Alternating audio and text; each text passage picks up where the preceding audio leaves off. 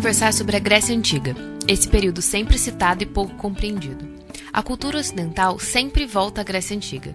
Os filósofos gregos são sempre citados como argumentos de autoridade, e a visão que temos do período por vezes se confunde com uma idealização. O que foi esse período histórico? Como os filósofos comunicavam suas ideias? Quem tinha acesso a isso? Vamos tentar entender um pouquinho melhor tudo isso?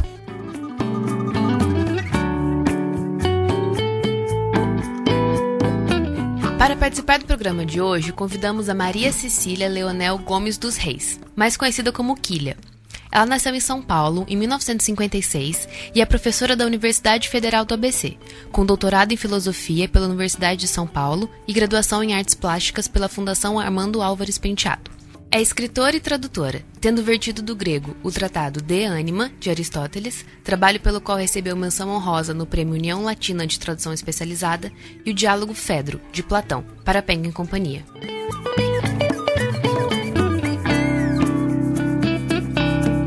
Papo de Pinguim é um podcast sobre literatura clássica para todos os gostos. Nessa primeira temporada, teremos sete episódios para falar desde Júlia Lopes de Almeida até a última moda da literatura russa do século XIX sempre aqui na Rádio Companhia. Meu nome é Luara, sou editora do grupo Companhia das Letras e responsável pelo selo Penguin. Procurei encontrar os convidados mais interessantes para um programa cheio de conteúdo e discussão. Vamos lá?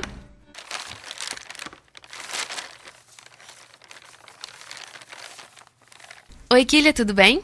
Olá, Luara, tudo bem? Tudo ótimo. Muito obrigada por participar desse episódio. Eu estou muito feliz em, em, em, ter você aqui. Que quando a gente estava idealizando o Papo de Pinguim, esse foi o primeiro episódio que veio na minha cabeça. Assim, você foi a primeira convidada que eu pensei, foi a primeira coisa que eu quis fazer. Então eu estou muito animada com esse, com esse episódio. É, eu queria começar pedindo para você passar para gente uma linha temporal da Grécia Antiga, para a gente entender o que, que é esse período, quando começa, quando termina, onde a gente está no tempo e no espaço. Perfeito primeiro lugar, obrigada, adorei o convite. É um prazer poder falar desse assunto com você. Olha, a cultura grega, é, propriamente dita, ela remonta ao segundo milênio antes de Cristo e se estende até o século III da nossa era. Mas as raízes da cultura grega são ainda mais antigas. Ela tem uma raiz na civilização minoica, na ilha de Creta, uma cultura palaciana rica, pujante, aliás chamada de talassocracia, porque praticava o comércio entre as bordas do Mediterrâneo, digamos assim.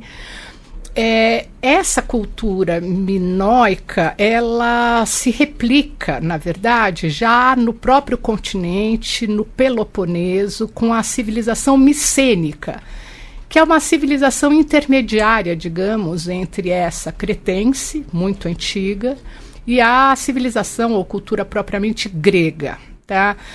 A cultura grega ela começa mesmo assim num período chamado de homérico que vai de 1100 a 800 esse período é um período de é, digamos assim de retrocesso cultural.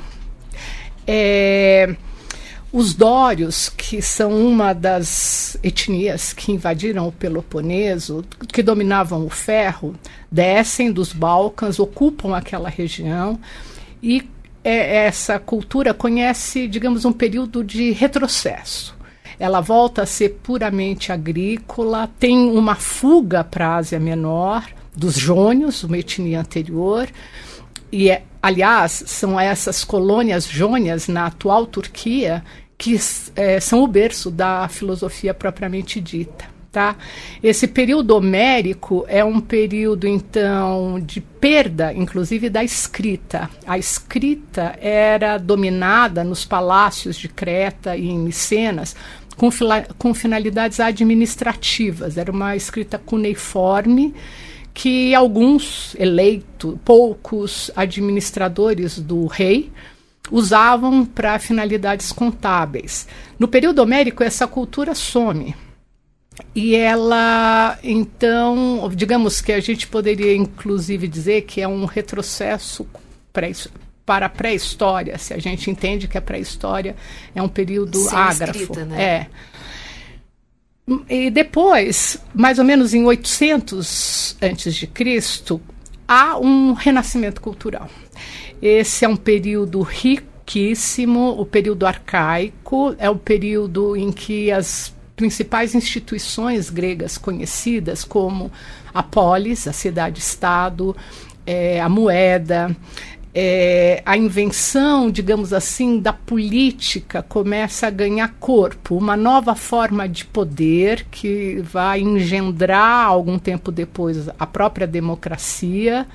E é nesse período também que a gente tem propriamente o nascimento da filosofia na Ásia Menor, como eu disse. Que é a atual Turquia. Atual Turquia, é.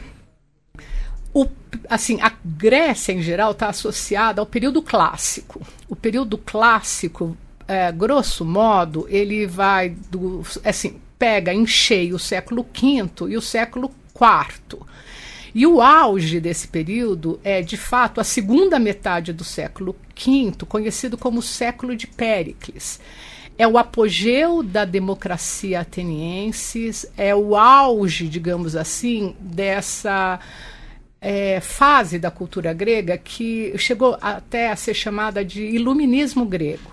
A gente vai conhecer nesse período, é, mais ou menos, os, é, os, grandes trágicos, né, os três trágicos, Ésquilo, Sófocles e Eurípides. É o período em que Sócrates é um, uma figura importantíssima em Atenas, em oposição aos sofistas. Depois desse período, que termina com a morte de Alexandre o Magno em 322, a Grécia muda completamente de figura, ela se torna uma, um grande império, ela acaba sendo. É, as, essas grandes instituições, melhor dizendo, praticamente desaparecem. Esse é o período helenístico, ele é muito é, rico inclusive do ponto de vista filosófico, até por conta dessas mudanças culturais. E é um período que é difícil de demarcar o fim, mas é assim, do ponto de vista filosófico, é mais ou menos século II ou I da nossa era. É. Tá. E, e, e, quem é o grande nome filosófico desse período? Ó, desse a gente tem Epicuro, os estoicos, os céticos, são filósofos que, eh, por dizer assim, abandonaram aquelas utopias sociais que marcaram exatamente a filosofia do período clássico. Digamos que no período clássico a gente tem um, ah, uma trindade, uma troika, vá, digamos, Sócrates, que foi mestre de Platão, que foi mestre de Aristóteles. É mais ou menos essa linha sucessória, digamos assim. E é, uns mais, outros menos, foram é, é, re, é, tiveram projetos políticos de reforma da polis, isso é claro em Platão. Essa fantasia de é, é, uma polis re, re, reformulada, regenerada, recuperada, ela acaba desaparecendo no período helenístico, quando a forma política é o grande império de Alexandre. E os filósofos dessa época, então, é, pensam agora numa filosofia voltada para o indivíduo, e não mais para a vida comunitária, para a vida coletiva. E é um período, digamos, que me faz pensar muito nos dias de hoje. É, a filosofia é realmente uma filosofia que nos cabe muito bem. É, e, você, enfim, falando sobre isso, eu, eu pensei muito nessa tríade, né, do, do, dos clássicos, que é o que vem na nossa cabeça quando a gente pensa na, na Grécia. E, e eu fiquei pensando que o Sócrates, ele não deixou nada escrito. É. Não é? Então eu queria que você falasse um pouco sobre isso. Que quando eu descobri isso, eu fiquei tipo, mas como assim? Então eu queria que você falasse um pouco mais. Tá. Olha, Sócrates é uma figura marcante dessa cultura, tanto que a filosofia ela é, é dividida em pré-socrática e a filosofia pós-socrática, digamos assim, ou filosofia clássica. Tal a importância de o, do nome dele. É, né? ele foi marcante e ele significou uma espécie de virada é, de de foco mesmo na filosofia. A filosofia pré-socrática ela está preocupada com o universo. A pergunta central dos pré-socráticos é a arqué. Qual é a arqué do universo? O que é que preside, por dizer assim, essa ordem do mundo que mostra uma coisa espantosa, que é mudança cíclica. Né? O que é que preside essa grande mudança que ocorre de tempos em tempos, de maneira sempre ordenada. Essa era a preocupação central, não que só isso ocupasse todos os pensadores pré-socráticos, mas a gente poderia generalizar assim. Que é a pergunta mais importante para eles naquele é, período. É, exatamente. E nascem as primeiras cosmologias ocidentais nesse período. É, Sócrates marca, por assim dizer, uma virada para as questões humanas. E é, talvez as razões para essa virada são muito diversas, mas uma delas é que a, a vida política começa a se abrir é, para o maior número de pessoas. Essa talvez seja a grande contribuição, a grande invenção, criação dos gregos, uma nova forma de poder. É, que significa o quê? Um poder que vai paulatinamente se despersonalizando. Ao contrário dos, é, das civilizações centradas no monarca, que era detentor da palavra absoluta, um intermediário entre os homens e os deuses, digamos, uhum. que marca as civilizações fluviais mais antigas que as gregas, o Egito, a Mesopotâmia. Os gregos é, caminham gradualmente para uma despersonalização da política. Tá? A política, é, para os gregos, vai se tornando, por assim dizer, é, vai sendo colocada no centro e vai ser é, ocupada por quem quiser emitir uma opinião. É, em, é, em, grego tem até uma palavra isegoria, o igual direito à palavra. É, num primeiro momento, todos os príncipes, os chefes, guerreiros mais importantes, podem tomar o cetro e ir ao centro de uma assembleia para emitir uma opinião. A participação a esse direito da palavra vai, vai se ampliando, deixa de ser oligárquica, até culminar na democracia, que é, por assim dizer, a possibilidade de todo e qualquer ateniense, homem, maior de 30 anos, ter acesso à palavra. Né? É, então, essa mudança é uma mudança importante, digamos assim, e surge nesse período, então, educadores para essa nova juventude que precisa se preparar para esse novo modelo, digamos, de vida pública, de vida Eles civil. Esses educadores começam a ser mais necessários, né? Exatamente. Aprender a argumentar, a persuadir, a emitir uma opinião de maneira convincente passa a ser uma ferramenta social fundamental. É, digamos que no tempo de Sócrates, ele era uma figura pivotal, porque se opunha, digamos assim, aos sofistas, que eram os professores itinerantes que tinham uh, tomado lugar da educação grega tradicional. A educação grega tradicional se dava pela epopeia, pelos é, é, homéridas, que cantavam os versos é, da saga dos aqueus, é, e com isso a juventude criava padrões e modelos para a formação de um guerreiro. É, a, modelos de coragem, de honra. Essa era a educação a, tradicional. É, a poesia épica, além de contar a saga dos aqueus, que são micênicos, por assim dizer, fazem parte dessa cultura que desapareceu no período da invasão dórica, ou melhor, se misturou com os invasores. É, ele, é, é, essa poesia épica, ela também tinha uma função catalogar, de catálogos mesmo. Como era uma cultura oral, é, era preciso guardar a memória. O que era lembrado era através Exatamente. dessas canções. Então, é, tanto na Ilíada quanto na Odisseia, tem partes que são verdadeiros catálogos. Quem eram os principais chefes, com, com que eles contribuíram para a guerra de Troia. Então, a poesia tinha uma função educativa uhum. e também é, catalogar de memória. É, não é exatamente historiográfica, né? Mas é, é uma. É, e ela é transmitida oralmente de geração para geração. Isso muda, né? É, e os sofistas são professores itinerantes que vendem seus serviços para viajando de cidade em cidade para é, ensinar a arte política a essa juventude que está ansiosa para participar da vida pública. É, Sócrates é um contraponto a esses sofistas.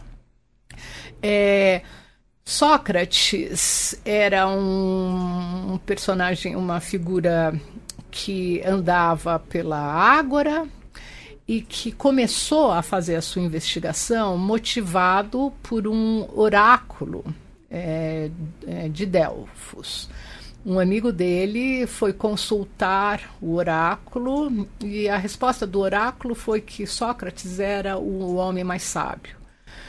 Sócrates, intrigado com isso, porque ele não se considerava um sábio, é, decidiu que ia interrogar os supostos sábios para descobrir o sentido do oráculo. E com isso ele se pôs a conversar, a interrogar os políticos, os poetas, os artesãos. E o método socrático era um método diferente dos, sofistas, que ensinavam a eloquência, a retórica, grandes peças discursivas. Sócrates tinha um método completamente diferente, que era um método de perguntas e para ouvir respostas curtas. E ele, de fato, nada escreveu. Ele praticou isso enquanto viveu, é, mas teve seguidores que admiravam tanto a, a forma socrática de abordar os homens públicos que, depois da morte de Sócrates, muitos discípulos resolveram registrar essas conversas e, e, isso foi uma coisa tão importante que hoje a gente poderia até dizer que o, o diálogo socrático é um gênero que foi criado então.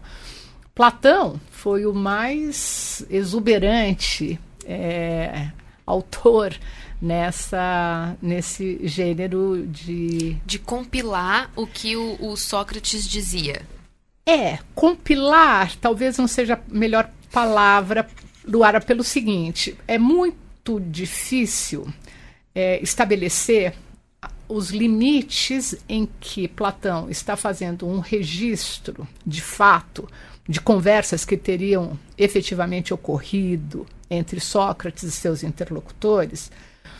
E o momento em que Platão começa a se servir do Sócrates para ir é, é, expandindo as suas próprias questões filosóficas e deduzindo dos princípios, por assim dizer, socráticos, é, as bases da sua própria filosofia. As preocupações de Sócrates são, sobretudo, é, giram sobretudo em torno da questão da virtude.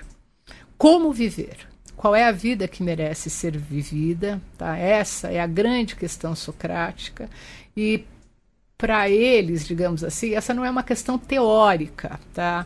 Como viver é de fato uma questão que implica é, uma, um modo de existir. Claro sabe? Não é uma. uma... E, e eu acho que nisso é uma coisa que, que também me intrigou muito, é que os, que os diálogos gregos, eles são muito diferentes dessas obras filosóficas modernas que a gente está acostumado a ler. Quando você fala que ah, não é muito teórico, é realmente uma questão de como viver. É a primeira vez que eu li, me impressionou muito isso, que essas obras filosóficas mais modernas, que são praticamente impenetráveis, elas são muito diferentes dos diálogos. É. Então, os diálogos de Platão, em particular, tentam fazer a mímesis dramática do que era o procedimento socrático. E é, mas ali, no caso de Platão, não é apenas um gênero literário. Tá? É que Platão, eu acho que estava mesmo convencido de que essa é a forma de fazer filosofia. Então, o método de filosofia para Platão se é, confunde ou se mistura com o gênero do diálogo. Tá? É, então, só para deixar isso um pouquinho mais claro, Sócrates é conhecido pela ironia e pela maiêutica. No que, que consistia esse método socrático?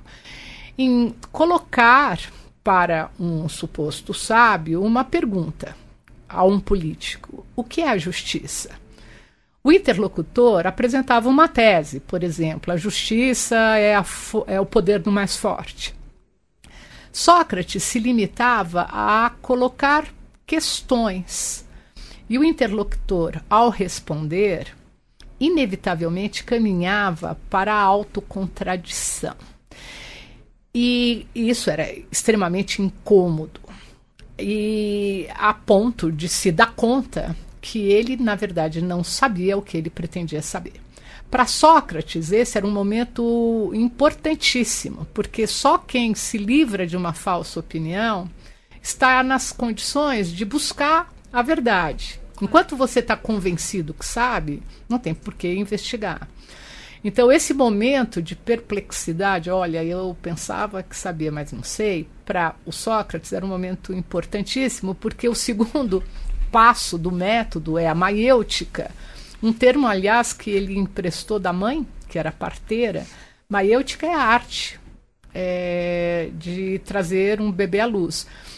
E ele dizia: assim como a parteira não faz nada, só ajuda a grávida a pôr o seu bebê à luz, ele também, Sócrates, não fazia nada. Ele simplesmente, com as suas perguntas, fazia com que o interlocutor pusesse à luz uma verdade que trazia dentro de si.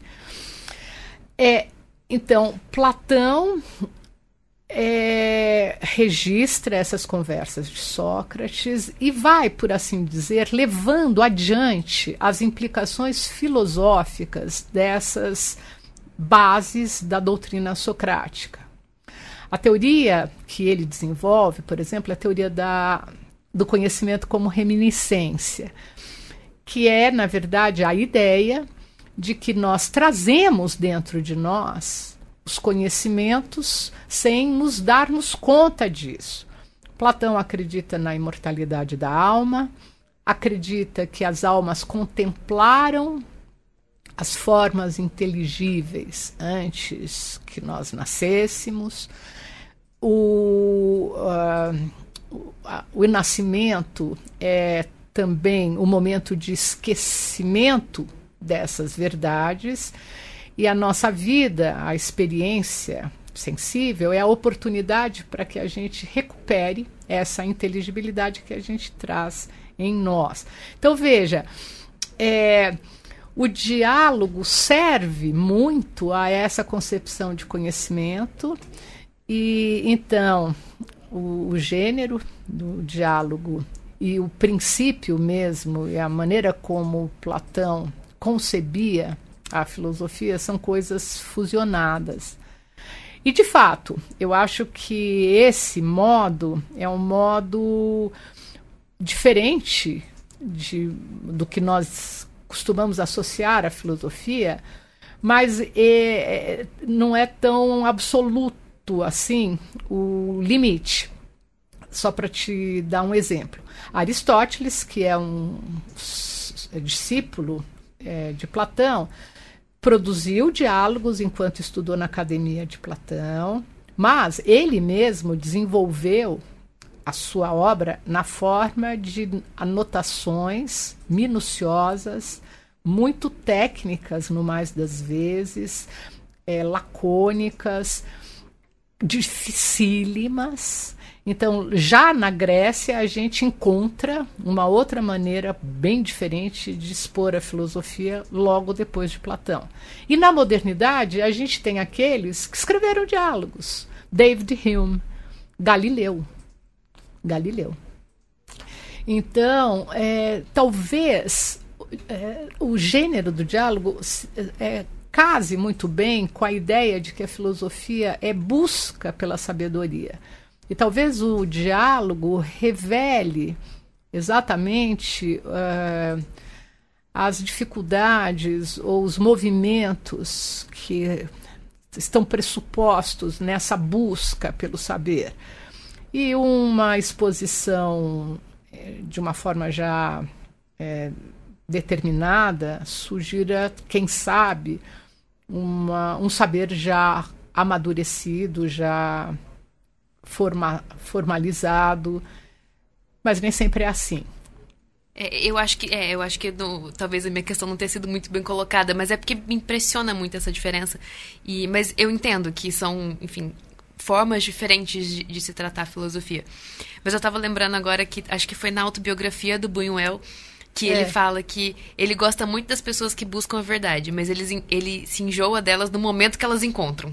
Então eu acho que é, é uma, boa, é, uma é. boa forma de, de pensar sobre isso. A é. busca da verdade é ótima, mas a hora que você encontra, você deixa de ser tão interessante assim. muito bom.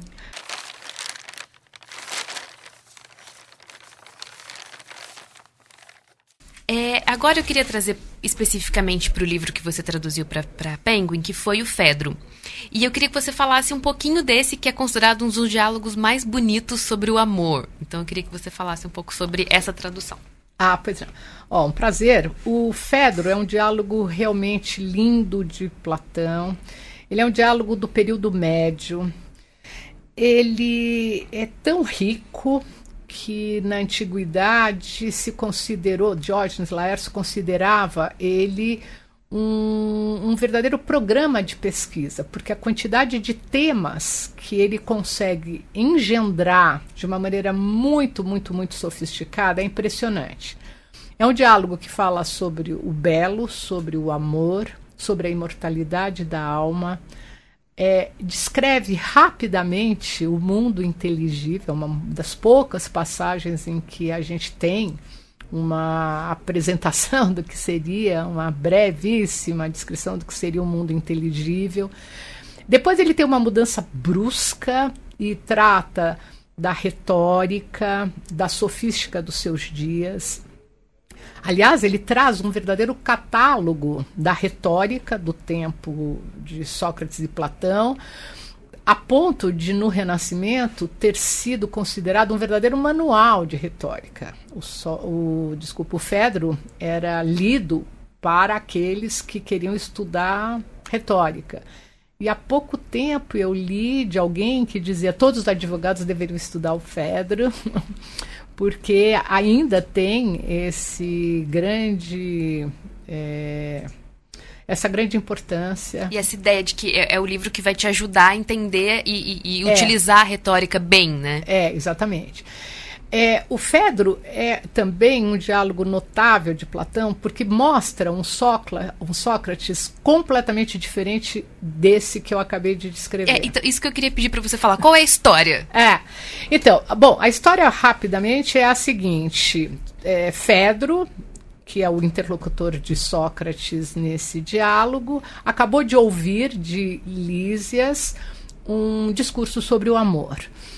E Lísias defende uma tese paradoxal de que nós devemos é, agraciar com favores não aquele que esteja apaixonado por nós, mas quem não esteja tomado de amor.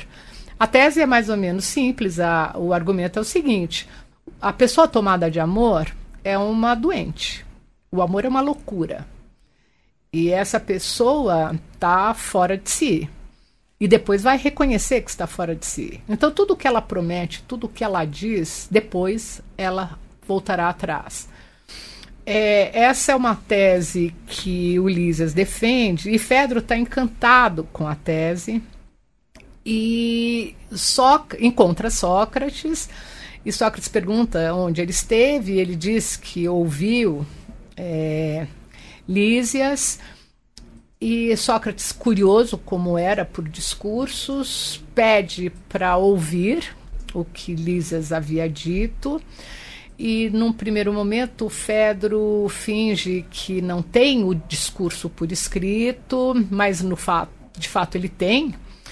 E então eles saem das muralhas e vão para um lugar paradisíaco, à beira do Iliço, que é um rio, num lugar belo. E Sócrates se, se senta para ouvir Fedro ler o discurso de Lises. E é, aparentemente vai acontecer uma disputa, por assim dizer, retórica entre o discurso que o Fedro apresentou e um dis primeiro discurso que o Sócrates fará. Sócrates diz que achou o discurso de Lises muito mal organizado e que ele é, sente que poderia fazer melhor. Então, defendendo a mesma tese, Sócrates apresenta um primeiro discurso. Ele refaz aquilo que tinha sido mostrado. Ele assume a mesma tese, a mesma premissa, uhum. deve-se elogiar o homem sensato e condenar o insensato. Ora, o amor é uma forma de insensatez, o amor é alguma coisa condenável. É, ele faz um discurso longo, o que não é habitual. Então, o Sócrates que aparece no Fedro é um Sócrates completamente diferente daquilo que nós esperávamos.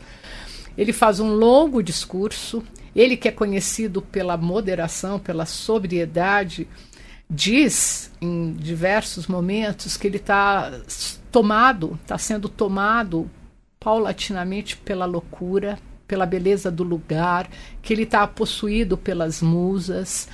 E quando ele termina o diálogo numa aparente disputa meramente retórica com o discurso de Lísias e diz: Olha, eu vou.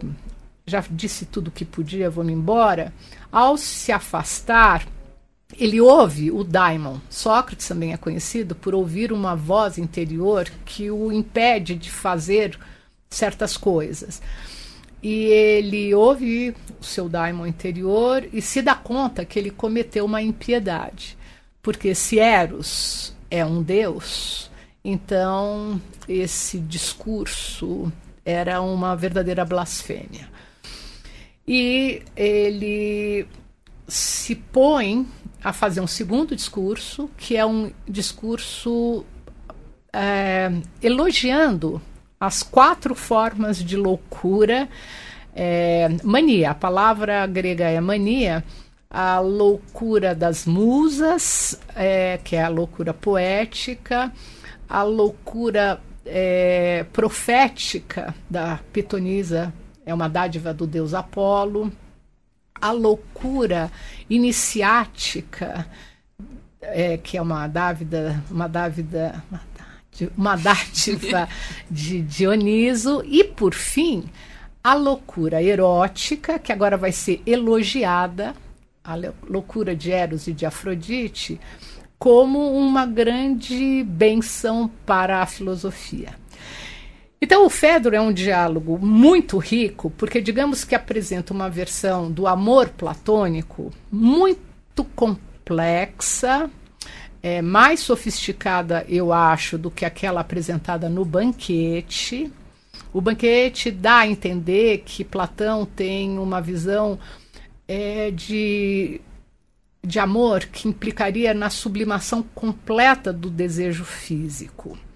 Eu acho que essa não é a última palavra de Platão sobre o amor, e o Fedro mostra que a relação amorosa é uma coisa física, mas é também um, estado psíquico que pode, de fato, tanto ficar nesse patamar mais baixo do apetite físico desenfreado, mas que também pode ser um gatilho para a reminiscência.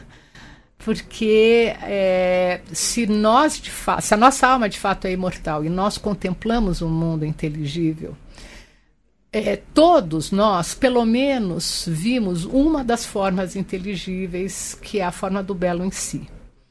Se nós somos seres humanos, pelo menos essa a gente contemplou. E é por isso que a beleza é uma coisa tão perturbadora, porque quando nós vemos a beleza aqui no mundo empírico, nós nos relembramos do belo em si. Para algumas pessoas, isso é o começo de um processo de reminiscência e de desenvolvimento filosófico. Outras pessoas não se dão conta que essa é uma perturbação com essa possibilidade e ficam simplesmente nos apetites físicos.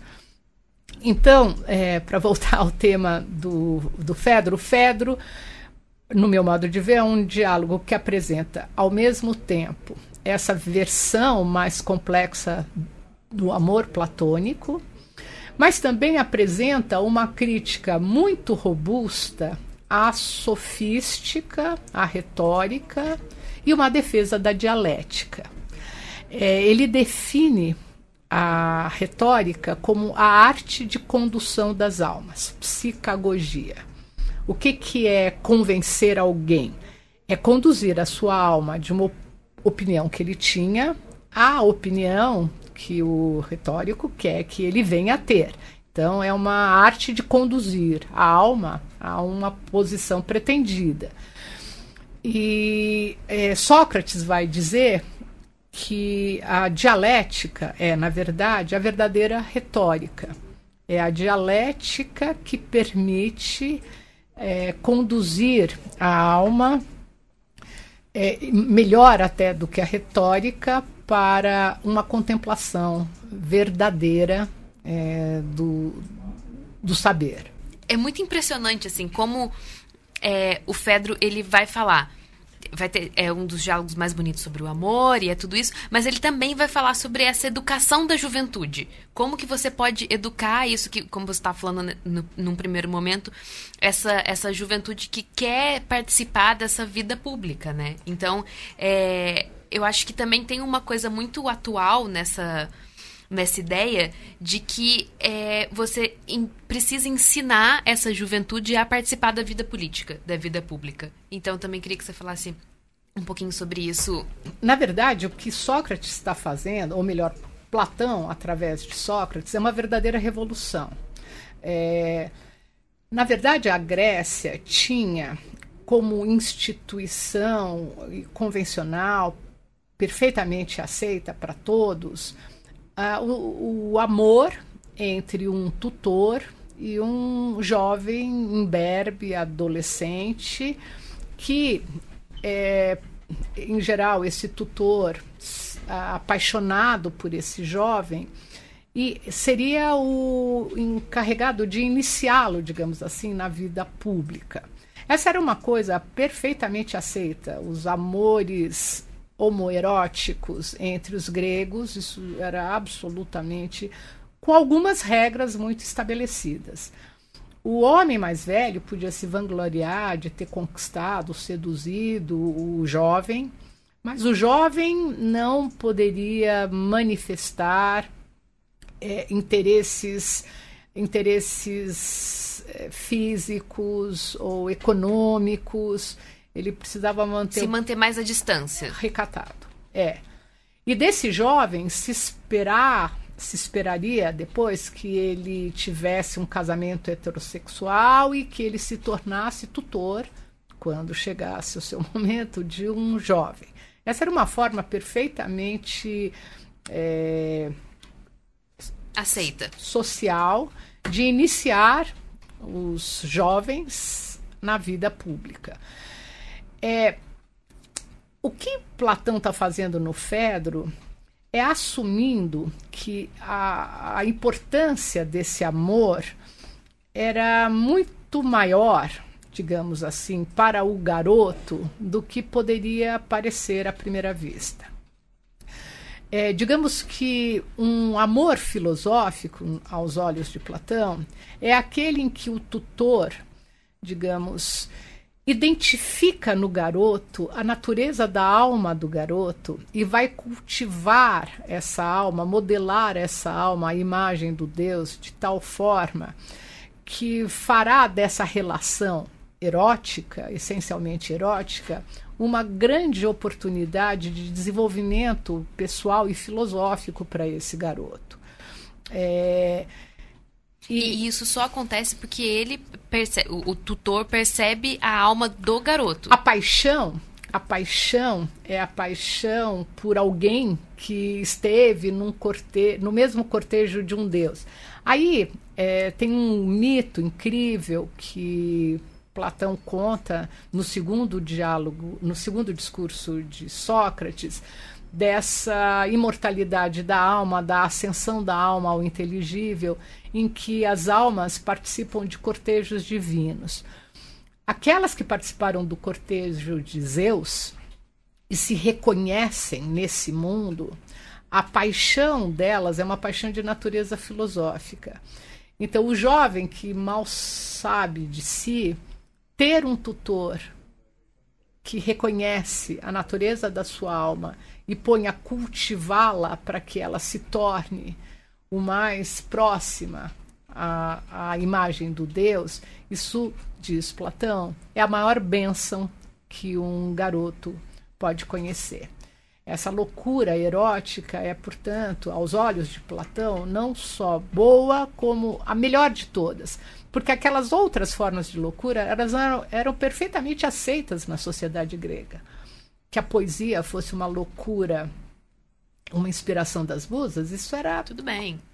Convenção a pitonisa entrar em transe, tudo isso trazia é, essas formas de mania eram reconhecidamente benignas. Platão está fazendo uma enorme revolução quando mostra que o amor tem essas imensas possibilidades filosóficas e que a vida filosófica é a melhor vida que um jovem poderia aspirar. E já que você falou tão, tão bem desse trecho e tudo mais, você não queria ler pra gente um, esse pedacinho do discurso? Uhum. Eu vou ler exatamente aquele trechinho em que Sócrates né, descreve em pouquíssimas palavras o que seria o tal mundo inteligível, ou nos manuais, o mundo das ideias.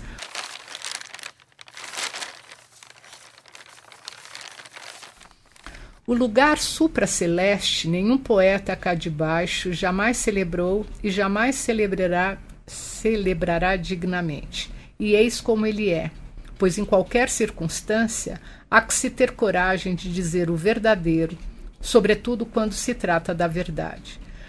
A substância que realmente é, sem cor nem formato, intangível, contemplável apenas pelo piloto da alma, o intelecto, aquilo de que trata a classe da verdadeira ciência, isso ocupa aquele lugar. E posto que o pensamento de um Deus é nutrido por inteligência e ciências puras, bem como de toda alma preocupada em receber o que lhe convém, quando depois de um certo tempo ela vê o ser, regozija-se, bem como nutre-se e deleita-se contemplando o verdadeiro, até que a revolução circular a reconduza ao mesmo ponto. Ora, nesse circuito, contempla a justiça em si, contempla a moderação, contempla a ciência, e, tendo de igual modo considerado e se saciado de tudo o mais que de fato é, descendo de novo ao interior do céu, retorna para casa. E de volta, o auriga detém os cavalos diante da manjedoura, lança-lhes ambrosia e dá-lhes depois o néctar para beber. E é assim a vida dos deuses. Kilia, muito obrigada, muito obrigada por ter participado e por ter lido e tudo. Estou muito, muito contente. Muito obrigada, foi ótimo conversar com você, uma alegria falar do Fedro mais uma vez. Que bom. Então, gente, a gente fica por aqui com esse episódio do Papo de Pinguim. Eu espero que vocês tenham gostado. E se quiser reclamar, elogiar, xingar, comentar qualquer coisa, é só escrever um e-mail para rádio@companhiadasletras.com.br. Até o próximo episódio.